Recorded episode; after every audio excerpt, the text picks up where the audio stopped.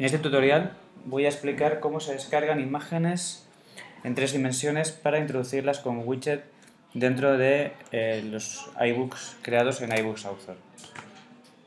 Podemos encontrarlas en la página, en la página web que voy a poner en pantalla sketchup.google.com en la sección de 3D Warehouse. Dentro de esta sección hay algunas imágenes que están en los diferentes formatos y algunos de ellos, uno en concreto, el de colada, es el que se puede insertar dentro de eh, los widgets de iBooks Author. Entonces podemos hacer una búsqueda o entrar en una de las imágenes. Dentro de las imágenes, en la sección derecha donde pone Download, si hacemos un clic, nos salen los diferentes formatos en los cuales se encuentra. Vemos que esta imagen, por ejemplo, no se encuentra en el formato colada, significa que no la han subido y no podremos descargarla en el formato adecuado para introducirla dentro de los libros de iBooks Author.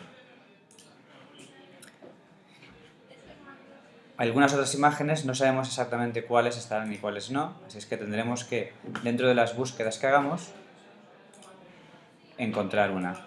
Yo, por ejemplo, voy a hacer una búsqueda de Apple Watch. A ver si me sale. Y dentro de Apple Watch, por ejemplo, hago clic en descarga y fijaros que aquí esta sí que tengo para insertarla. Con lo cual hago clic y automáticamente se ha ido a la carpeta de descargas. Ahora solo tengo que irme a iBooks Author e introducir el widget deseado. Tengo el widget, selecciono la imagen que me acabo de descargar, descarga iWatch con la extensión DAE y le doy a insertar. Ya está insertado.